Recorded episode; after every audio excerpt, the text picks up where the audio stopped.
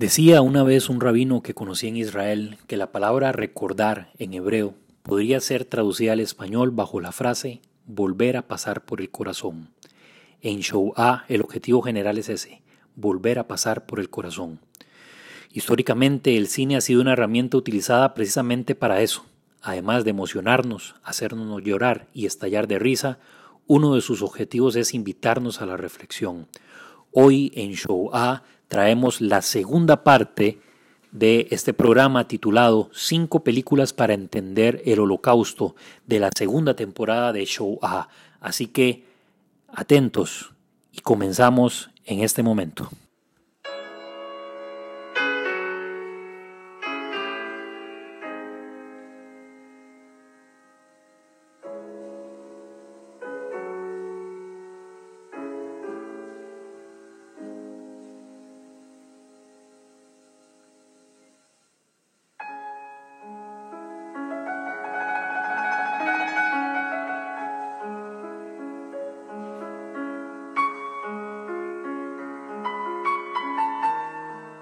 Buenas queridos amigos que siguen nuestro programa de podcast Show A. Es un gusto nuevamente saludarlos. Eh, hoy vamos a tratar de terminar, vamos a ver si el tiempo nos lo permite, espero que sí. Eh, la segunda parte del programa de la semana pasada, películas para entender el holocausto. Bueno, y ustedes se preguntarán ¿Por qué sería necesario que yo les recomendara algunas películas acerca del holocausto y las comentáramos? Bueno, esto se los había dicho en el primer programa. No estoy en ningún momento diciendo que dejen de ver cierta película o que vean películas por encima de otras. Así como hice en, en el programa Libros para entender el holocausto, lo que estoy haciendo acá es hacerles una serie de sugerencias y recomendaciones. Las películas que, de las que hablé en el programa pasado, que fueron El pianista y El hijo de Saúl, que pueden escucharlo, ya está, por supuesto, desde hace bastantes días subido en todas nuestras plataformas que están disponibles para Show A. Eh, ahí comentamos un poco esas dos películas y bueno, por qué yo las recomiendo en especial. Recuerden que cada película tiene su tratamiento y cada película es una adaptación. El problema que encontramos con ciertos filmes de la Shoah o del Holocausto es que hay unos, unos perdón, en que las adaptaciones a veces rozan en lo ridículo. Y sí, lo ridículo. Esto no quiere decir que no la debamos ver, esto tampoco quiere decir que es una película mala, esto es una cuestión de percepción simplemente. Cada quien decidirá qué película ver cuál le marcó, cuál no, en fin. Pero las que, eh, estas cinco que estoy abordando acá, tienen algo en especial y son cinco películas que, cuatro exactamente películas que yo recomiendo y hay una que vamos a comentar hacia el final, eh, que la dejé precisamente para lo último, para poderles explicar más o menos por qué es que hay que tener cuidado con ciertos filmes del holocausto. Por eso la dejamos para tratarla en última instancia. Pero bueno, vamos a empezar ya la tercera película, siguiendo el orden. Vuelvo a repetir, en primer lugar el pianista, en segundo lugar el hijo de Saúl, haciendo un breve este, repaso del programa pasado habíamos dicho que El pianista es una película muy buena porque se apega muchísimo, muchísimo a la realidad que vivieron los judíos polacos en el gueto de Varsovia cómo ocurre la transformación después de la invasión de los alemanes que toman Varsovia en 1939, esto a través de los ojos de Wadislao Spilman o Bladet, como le llaman en la película, y también por supuesto a través de sus familias y amigos y personas que viven en Varsovia, cómo el gueto empieza a transformarse hasta ser un lugar de muerte, un lugar de reclusión para posteriormente servir como eh, lugar de deportación hacia los campos de exterminio que empiezan a entrar en funcionamiento en 1942, deportados desde los Uschlandplatz o los, las plazas de la deportación. En Varsovia, esto se los comento, hago un breve paréntesis sobre esto. Hace aproximadamente más o menos dos años estuve por allá en, en una serie de capacitaciones que estuve recibiendo nos llevaron a los lugares de, eh, de, deportación. Vamos a ver, el gueto de Varsovia hoy no existe. Lo único que sobrevive es un muro que no lo destruyeron y es un lugar de memorial que visitan las personas, por supuesto, para rendir tributo a los sobrevivientes, rendir tributo a las víctimas y recordar esta fatídica fecha, ¿verdad? Por todo lo que fue el gueto de Varsovia hay diferentes memoriales o lugares para recordar, pero hay uno en particular que es el que les quiero comentar, los Uschlandplatz, que fueron los lugares donde eh, llevaron a los judíos para ser deportados. Hay un memorial muy grande ahí que recuerda a las víctimas.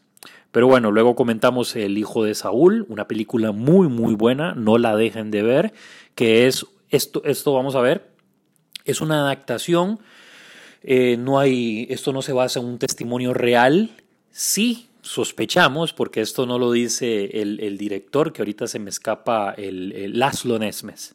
Eh, esto no lo dice Laszlo, eh, es algo que yo deduzco después de haber leído antes de ver la película un libro que se llama Tres años en las cámaras de gas de Philip Müller. Es el testimonio de un sonderkommando. De hecho, lo comenté en los libros para entender el holocausto. Recomiendo sin lugar a dudas nuevamente ese libro.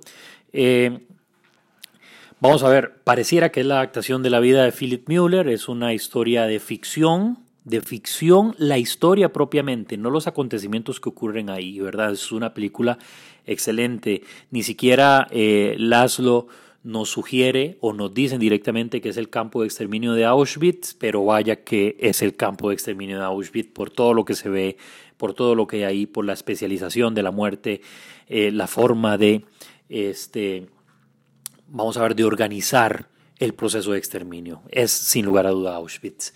Pero bueno, ahora sí, hoy vamos a hablar de estas tres películas. Después de esta introducción que se nos hizo un poco larga, vamos a hablar acerca de estas otras tres. Eh, películas dirigidas para entender el holocausto. La número tres, y les repito, esto no lleva ningún orden específico, no es que la primera sea la mejor y la última sea la peor, no, vamos simplemente lo hago de manera salteada. La tercera es La lista de Schindler, y estoy seguro que esta película, este, la han escuchado al menos, si no la han visto, la han escuchado.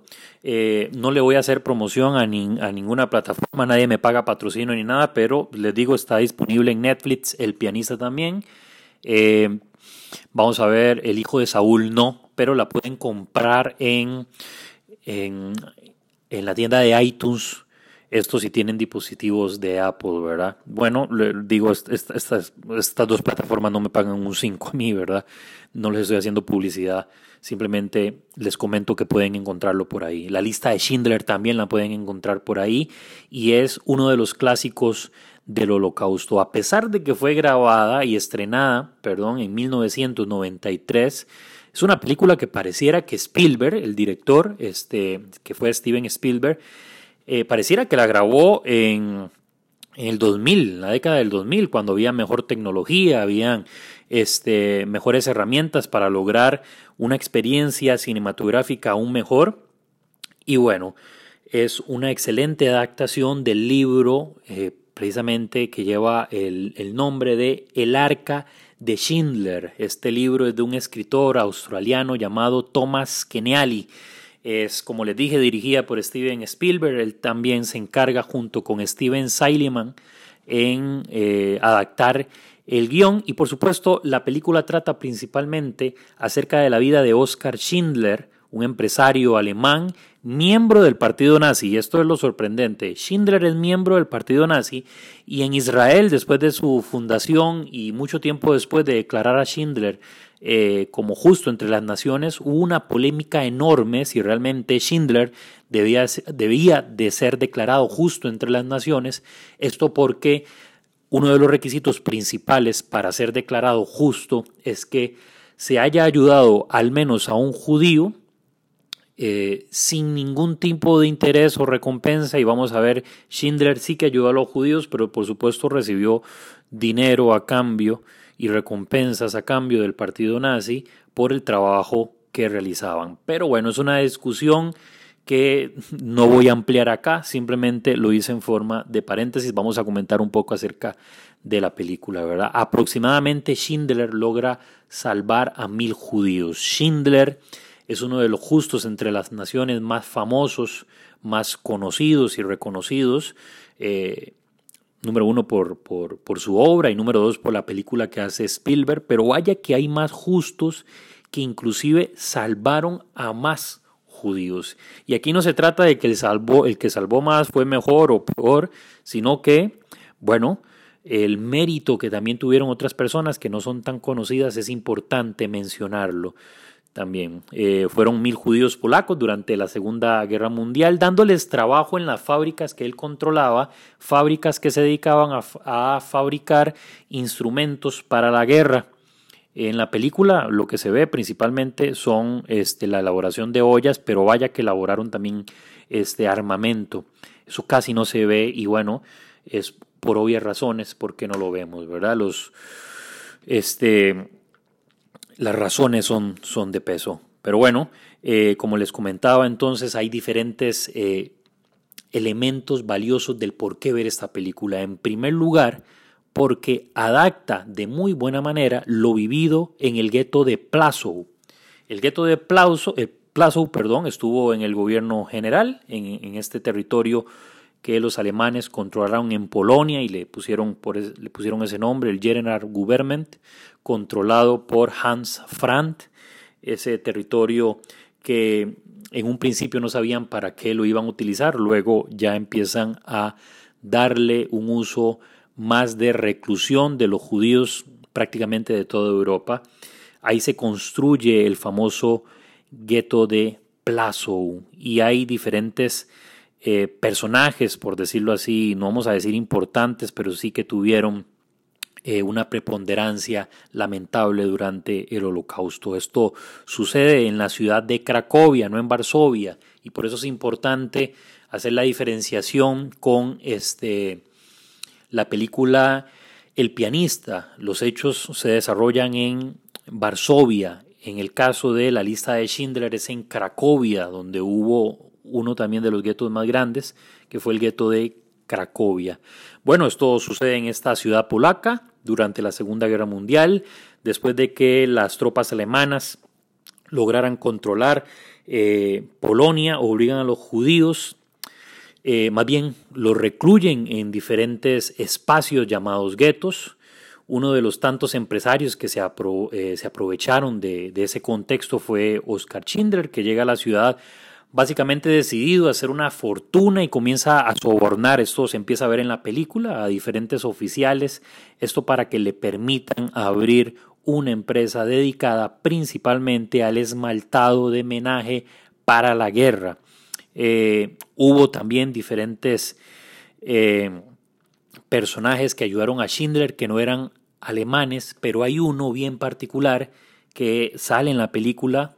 Si ya la vieron, sabrán de quién les estoy hablando. Se llama Isaac Stern, que era un contable judío que tiene diferentes contactos en el mercado negro, que el, eh, Isaac Stern le empieza a a contactar a estos personajes para que ayuden a Schindler a sobornar a los diferentes personajes eh, nazis para que le permitan abrir su fábrica de esmaltado. Luego en la película vamos viendo también paulatinamente, como lo vemos en el pianista, cómo la vida judía va cambiando hasta que son enviados a los guetos y en este caso al campo de concentración de Plazo. Muchos decían, al, eh, poco después del holocausto, que el, gueto, el, perdón, el campo de Plazo era un campo de exterminio, no es un campo de exterminio y hace ya muchos programas atrás expliqué la diferencia entre los campos de concentración, los campos de exterminio, los guetos, los campos de tránsito y demás elementos utilizados por los nazis durante el proceso de 1933 a 1945. Pero bueno, Schindler en un principio le importaban poco o nada los judíos, pero en la película, conforme va avanzando, así como va avanzando también el tiempo, va avanzando y aumentando la violencia, violencia perdón, contra los judíos, este, Schindler es testigo de una de las grandes acciones llevadas a cabo, a cabo perdón, por el oficial de las SS Amon Gott, destinado a eh, destruir y deportar a los judíos del gueto de Cracovia. Schindler es testigo junto a su esposa de cómo los judíos son paulatinamente echados de su casa, asesinados, algunos otros son despojados de su ropa, subidos a eh, diferentes automóviles que los iban a conducir a los trenes para ser deportados a los campos de exterminio. Y eh, en esta película hay una escena bastante, bastante particular que es una adaptación y se las voy a explicar. En la, en la película sale una niña con un vestido rojo. Y bueno, ¿qué tiene de particular esto? Bueno, resulta que toda la película es rodada en blanco y negro. Aquí hago un paréntesis. En un principio la película estaba para ser rodada a color, pero dado la cantidad de sangre que iban, eh, escenas con contenido, vamos a ver, donde iba a haber mucha sangre, entonces Spielberg, aconsejado también por sus amigos productores deciden hacerla en blanco y negro. Bueno, resulta que en esta famosa escena, es una escena muy conocida, Spielberg desde la loma de una colina que da al gueto de Cracovia, está junto a su esposa, estaban dando un paseo en caballo, esto es lo que se ve en la película, y de pronto en medio de la locura y el frenesí, el éxtasis de los alemanes, Schindler divisa, ¿verdad? Donde están tirando eh, las maletas desde los pisos más altos de los de los departamentos, cómo se están haciendo también ejecuciones a vista y paciencia, es un caos total.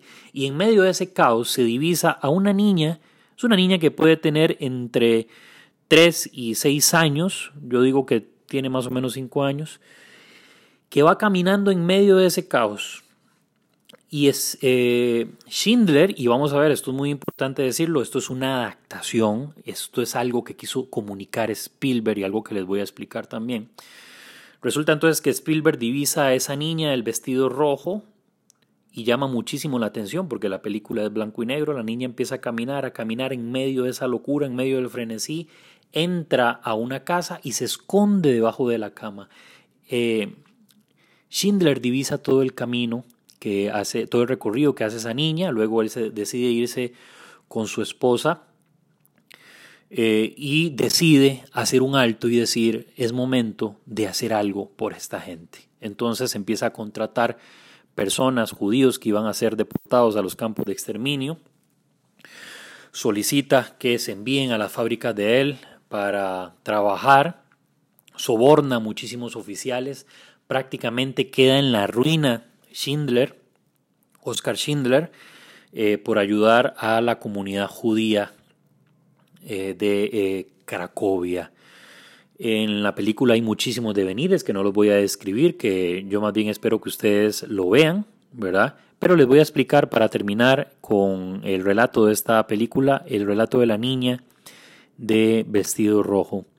¿Qué quiso comunicar Spielberg? ¿Y por qué eh, adapta esta parte en la historia que sabemos que no ocurrió. Lo que quiso comunicar Spielberg fue, o romper más bien, fue con aquel mito de que el mundo no sabía lo que estaba ocurriendo con los judíos en Europa, que el mundo ignoraba totalmente, que nadie sabía lo que estaba sucediendo con la población judía, en este caso de Polonia, en Cracovia. Spielberg, en otras palabras, lo que quiso decir es Schindler es el mundo y la niña del vestido rojo son los judíos. El mundo siempre vio lo que estaba ocurriendo, pero simple y sencillamente pasó de eso. Hizo un lado este, su vista y abrazó la indiferencia. Y bueno, recomendadísima a Mongot, que fue el sádico, muy pocas veces llamo a, a un miembro del partido nazi como sádico porque considero que todos en su mayoría eran de todo menos sádicos o monstruos, como en algún momento eh, la historiografía del holocausto nos quiso decir, pero Amon sí que lo era. Disfrutaba de provocar, de infringir daño, de asesinar. Eh, Amon afortunadamente es capturado y es ejecutado ahí mismo en el gueto de Plazo, Plazo perdón, después de la guerra. Recomendada, estimados oyentes, no se la pierdan. Bueno, voy a pasar a la segunda película, que más que una película es un documental. Y aunque ustedes no lo crean, si la lista de Schindler les parece larga, que es una película que dura dos horas, dos horas y media, lo mismo el pianista anda por ahí dos horas, dos horas y media, les voy a recomendar una película que estoy casi seguro que muy pocas veces o nunca la han escuchado. Se llama Shoah. Así simplemente, Shoah. Es una película, un filme de 1985 dirigida por el francés, también judío, Claude Latzman, con una duración aproximada, escuchen bien, de 10 horas. Y bueno, ¿quién se va a sentar a ver una película de 10 horas? Ni yo lo he hecho. Lo que sí hice fue que en un periodo aproximadamente de un mes, en diferentes momentos que tenía tiempo libre, pues me sentaba a ver la eh, partes del, de la película. Dura 10 horas. Entonces yo, al menos no sé ustedes, yo no puedo estar muchísimo tiempo al frente de un televisor. Este, entonces la estuve divisando por partes en un periodo de un mes. Eh, es cuando pensamos en la película del holocausto, tenemos que pensar en Shoah, en este filme documental que lo que hace Claude Lassman es recopilar una serie de testimonios tanto de las víctimas, los victimarios, los testigos, también los expertos y personas interesadas en comunicar y que habían tenido alguna relación con el holocausto. Hay diferentes etapas. Vamos a ver, el documental nos va llevando por diferentes partes. Este, en ocasiones se alterna, pero en ocasiones vamos a ver solo testimonios de sobrevivientes, luego de los perpetradores, en fin, de justos entre las naciones que también forman parte del documental. Eh, es valiosísimo porque aparte de ser un gran filme, es un registro histórico donde ustedes van a escuchar de primera mano los testimonios de las personas que estuvieron o que fueron víctimas del holocausto y que por supuesto sobrevivieron. Hay diferentes eh, personajes que brindan su testimonio ahí. Está Simón Semmit, por ejemplo, eh, que son, eh, vamos a decirlo así, sobrevivientes famosos. Pero particularmente a mí me gustaría que en el momento en que vayan a ver este, este documental, presten principal atención a diferentes personajes que van a brindar su testimonio y los voy a mencionar a continuación. Una de las personas que a mí me gustaría que ustedes escuchen y le presten mucha atención a su testimonio dentro de eh, Shoah es a Isaac Zuckerman. Isaac Zuckerman es uno de los fundadores de eh, uno de los primeros kibbutz que se, que se fundan en el Estado de Israel, que se llama el Kibbutz Lohamei Agetaot. Zuckerman es miembro junto a Mordejai Alinievit de la resistencia judía dentro del gueto de Varsovia. Es, es decir, Zuckerman lucha contra los nazis en la revuelta que ocurre en 1943, si la memoria no me falla, de los judíos contra los nazis duró aproximadamente 40 días la resistencia judía. Por poco, no voy a decir derrota a los nazis porque era básicamente imposible, pero por poco, muy poco, logra acabar con las fuerzas y sobre todo la paciencia de los nazis en medio del contexto de la Segunda Guerra Mundial y en medio de esa rebelión. Zuckerman cuenta de primera mano las vivencias de eh, la resistencia judía. ¿Y por qué quiero que lo escuchen? Porque bueno, hay un mito muy extendido eh, en la historiografía del holocausto de que los judíos fueron como ovejas al matadero y esto es totalmente falso. Hubo resistencia, poca, pero hubo resistencia de personas que se negaron a ir como ovejas de matadero a las diferentes, a los diferentes campos de exterminio desperdigados por todo el gobierno general. Bueno, también me gustaría que presten mucha atención al testimonio de los muchísimos que hay ahí en Shoah, son 10 horas, de Jan Karski. Jan Karski, un justo entre las naciones. Karski era miembro de la resistencia polaca, no de la resistencia judía. Karski no era polaco, es de hecho un requisito para... Eh, no era judío, perdón. Karski era polaco. Es uno de los requisitos para ser justo entre las naciones, no ser judío. Eh, Karski en algún momento logra entrar al gueto de Varsovia para, invitado por eh, Mordejai y también por Zuckerman a ver cómo y qué era lo que estaba pasando con los judíos a lo interior del gueto.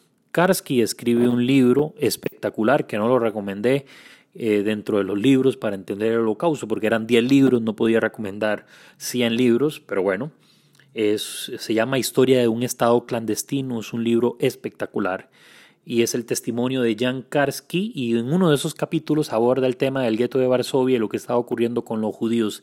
Karski va al Vaticano, Karski se reúne con Franklin Delano Roosevelt, Karski se reúne, se reúne perdón, con líderes de diferentes países para pedir ayuda y auxilio no solo por los polacos, sino por los judíos.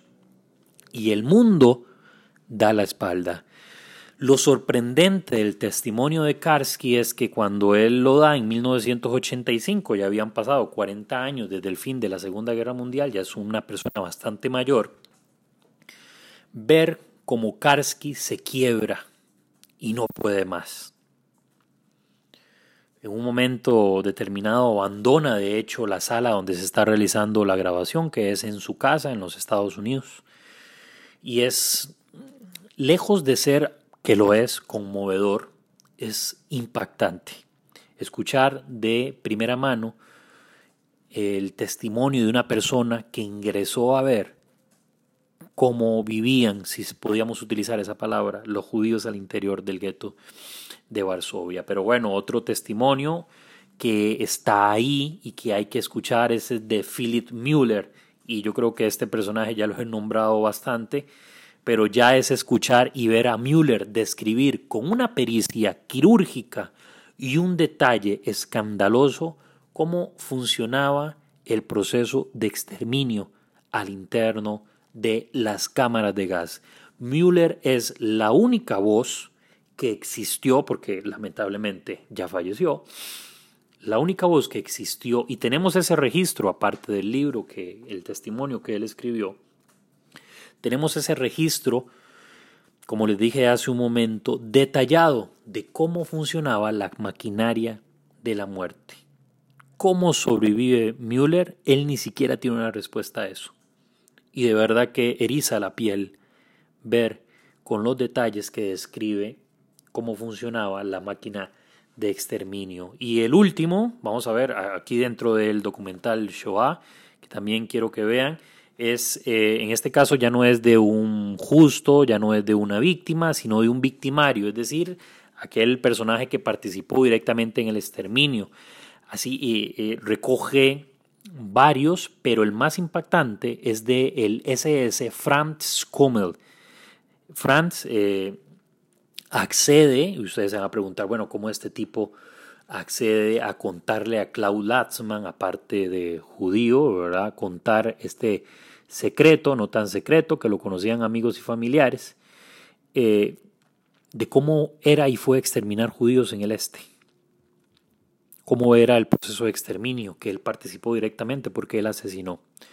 Bueno, Franz accede bajo la condición de que la cámara no lo iba a grabar. Lo que Lassman le dice a, a Franz es que bueno, cuéntame el testimonio, yo después en la película, en, la película que voy a rodar lo adapto y no vas a ser grabado ni nada. Y Lassman, adivinen qué, incumplió. Metió el testimonio y la grabación de este eh, miembro de la SS, donde él cuenta de primera mano esa otra cara, la cara de los asesinos. Y bueno, esto le acarrió, por supuesto, una serie de problemas legales a Klaus Lassmann, ¿verdad? Pero bueno, este, posiblemente él se preguntó si él no cumplió con su deber como militar, que era ayudar a los indefensos, porque tengo que cumplir yo este, ocultando su identidad. Pero bueno, a lo largo de esta película que dura 10 horas, de hecho está dividida en dos entregas, eh, vamos a escuchar testimonios desgarradores, impactantes, que son un registro valiosísimo para la posteridad.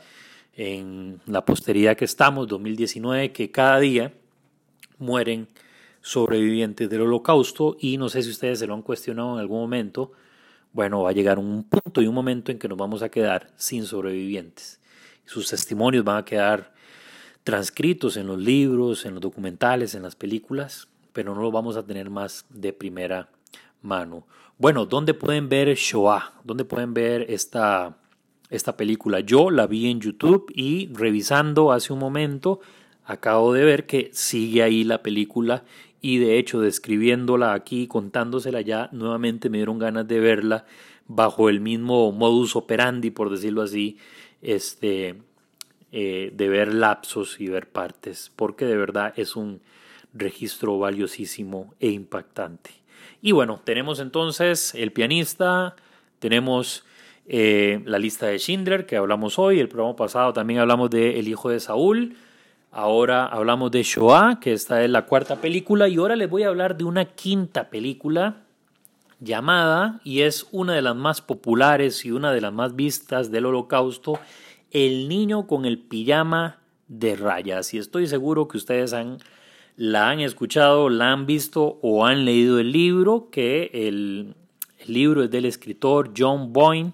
Eh, aquí hago un pequeño paréntesis. Hace relativamente poco estuve en eh, Casa Ana Frank y en Casa Ana Frank, eh, bueno, aparte de haber un, montón de elementos del holocausto y la casa propiamente y todo esto, eh, estaban pasando unas pequeñas escenografías y en una de esas escenografías, en un, vídeo, eh, sale eh, este individuo, John Boyne, contando que, bueno, de la importancia del holocausto y de entender este proceso y demás.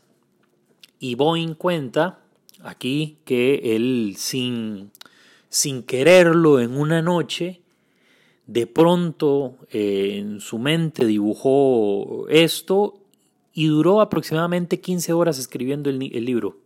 15 horas, o sea, aparte de ser un logro increíble, requiere una destreza eh, literaria enorme, porque el libro, que es inclusive utilizado en algunos países como herramienta pedagógica por los profesores, en el caso de Costa Rica, en los profesores que dan español, imagino que en otros eh, países le llamarán a la materia por otro nombre. Pero bueno, hay que tener muchísimo cuidado con esta película. Y vamos a ver, ¿por qué la incluí entonces dentro de películas para entender el holocausto? Es que esta película hay que verla para entender qué no fue el holocausto. Y esto es lo que voy a comentar a continuación. Estoy seguro que esto no se lo esperaban. Pero bueno, no estoy, y aclaro, no estoy recomendando o no estoy diciendo que no la vean. No estoy diciendo no vean esta película o no vean otra película.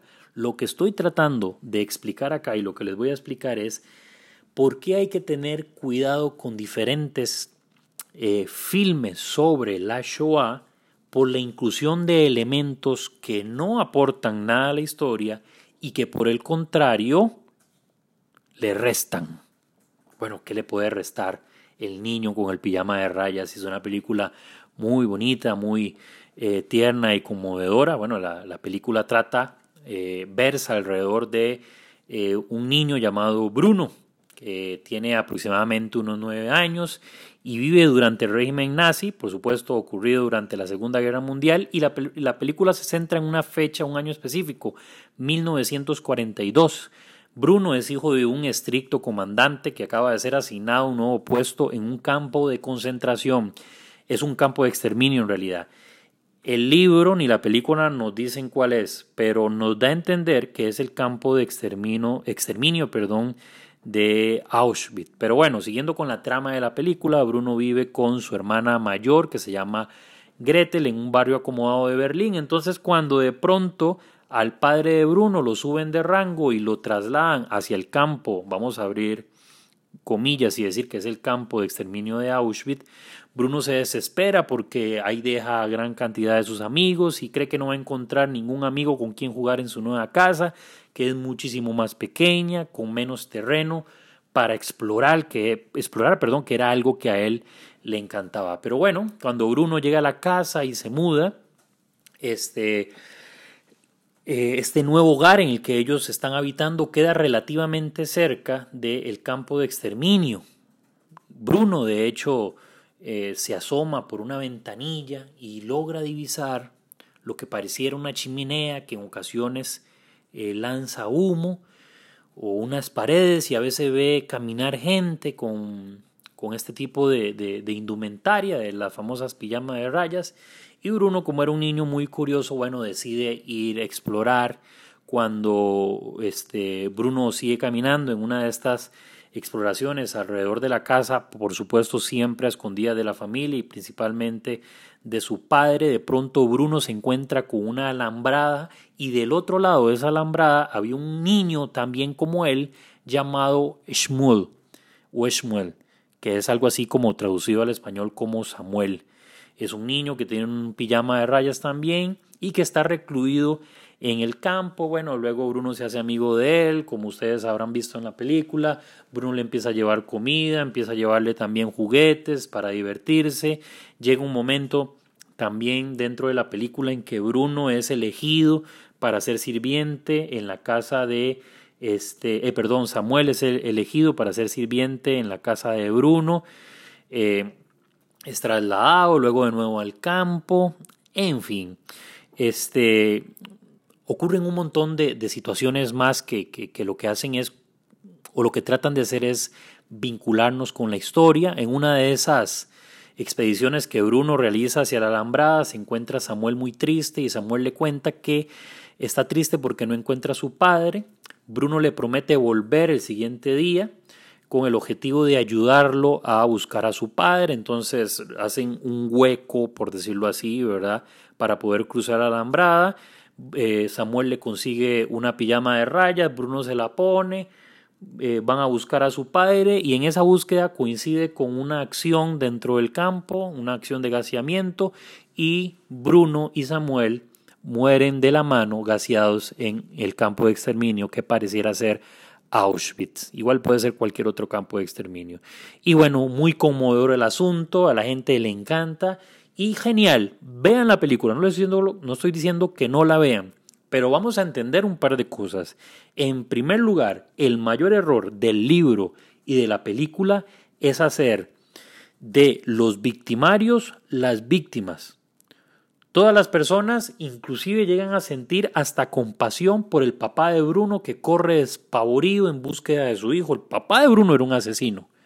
Y si bien es cierto, Bruno este, no tenía nada que ver con el proceso de exterminio de los judíos, bueno, ningún niño alemán, y este es otro, el segundo elemento que les voy a comentar, ningún niño alemán murió en una cámara de gas. Vaya que judíos alemanes, niños, sí que pasaron, sí, sí que sucedió. Pero alemanes, niños que no fueran judíos, eso no pasó nunca posiblemente y lamentablemente, vamos a decirlo así, en los daños colaterales que provoca la guerra, sí que hubo posiblemente bajas de niños. Pero bueno, esto no sucedió. ¿Y qué hace esto? Que de pronto nuestras emociones, nuestra compasión, que la debemos de sentir por cualquier víctima en cualquier parte del mundo, de pronto se traslada hacia alguien que no es, hacia Bruno. Otro de los grandes errores, el tercer gran error, que es hasta risible, por no decir ridículo, es cómo los campos de exterminio son tan, tan, tan vigilados, pero de pronto dos niños podían jugar hasta ajedrez uno de un lado y otro del otro lado. Eso nunca es básicamente imposible. Y aquí ya usted posiblemente va a decir, ah, no voy a quitar este programa porque este, la película me gusta mucho. Bueno, no le estoy diciendo que no la vea, estoy relatándole elementos que nunca sucedieron, como hacen en otras películas, pero aquí ya rozan prácticamente en lo risible. Otro elemento que podamos tocar que hacen un abuso ridículo en la película es la cercanía de la casa del general referente al campo de exterminio. Había una especie inclusive de barrio pequeño bueno, los campos de exterminio estaban prácticamente aislados, excepto Mauthausen. Pero el caso de Mauthausen eh, era distinto porque fue un campo de concentración al principio, no de exterminio, que después muta, pero ya hacia finales de 1943. Pero bueno, tema para otro programa. Y una serie de elementos más que hacen que la historia sea, si bien es cierto, muy conmovedora, muy interesante y triste, eso nunca sucedió. Las verdaderas víctimas del holocausto fueron los judíos, no los alemanes ni sus familiares. y eso que debe quedar muy claro. Con estos elementos claros, disfrute de la película del niño de la pijama de rayas, que no hay ningún problema, que dicho sea de paso, está disponible en Netflix, pueden verla. Hay muchísima gente que también se identifica con la película y esta sirve para que después empiecen a indagar, investigar, investigar más sobre el tema y eso está muy bien. Eh, bueno, hasta aquí llega eh, el programa, pero quiero agregar un par de cositas más, mencionarles otra película que no estaba dentro de los planes, eh, que la pueden ver, repito, eh, pero con cierta cautela. Esa otra película es esta famosa La vida es bella, una película increíblemente conmovedora, igual que El niño de pijama de rayas, pero con ciertos elementos que hay que este, tener cuidado porque puede prestarse para la tergiversación y demás. El, el hecho de que un niño esté a lo interno de un campo de, de exterminio, perdón, era básicamente imposible. Sí que hubo casos aislados, por ejemplo en el gueto de Plauso, donde se permitió este, hasta cierto punto la tenencia de niños, pero jamás en un campo de trabajos forzados o un campo de exterminio. Pero bueno, otros elementos también que mencionar y demás. Hay otra película que se llama Bastardos sin Gloria, que bueno, muere Hitler en esa película, es una película muy famosa interpretada por Brad Pitt que cuenta la historia de un grupo de vengadores judíos, al estilo sí de los vengadores, ¿verdad? Con superpoderes para destruir a los nazis. Es una película muy entretenida que yo he visto, pero que bueno, hay que tener cuidado y cautela al momento de sintonizarla. Eh, bueno, estimados y queridos amigos y amigas que fielmente sintonizan en, nuestro, en nuestras diferentes plataformas, en donde está habilitado nuestro programa, Show A. Les agradecemos siempre su sintonía, agradecemos todo el apoyo que nos brindan compartiendo este programa. Como siempre les recomiendo también que sigan nuestra página en Facebook, que es la página hermana, por decirlo así, de este programa que se llama Holocausto y Segunda Guerra Mundial. Ahí estamos publicando todas las novedades que hay en torno a este programa y muchas otras cosas más, actividades que estamos realizando. Aprovecho les dije en el primer programa que hoy les iban a anunciar una sorpresa. Pensé que no lo iba a hacer, pero gracias a Dios ya los contactos se dieron, ya básicamente eh, todo está listo y vamos a tener una invitada muy especial.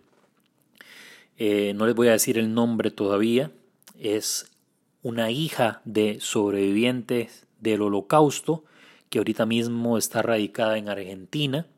Hay un libro sobre el testimonio de esta sobreviviente y su hija se ha encargado de esparcirlo lo más que puede y, y le vamos a brindar también este espacio para que ella nos comente también un poco acerca de ese libro, pero principalmente acerca del testimonio de ella, cómo es ser hija de una sobreviviente del holocausto y también, por supuesto, anécdotas si le podríamos llamar así, e historias que vivió ella como niña con su madre mientras estuvieron en la Europa ocupada antes de emigrar a Argentina donde se radicaron.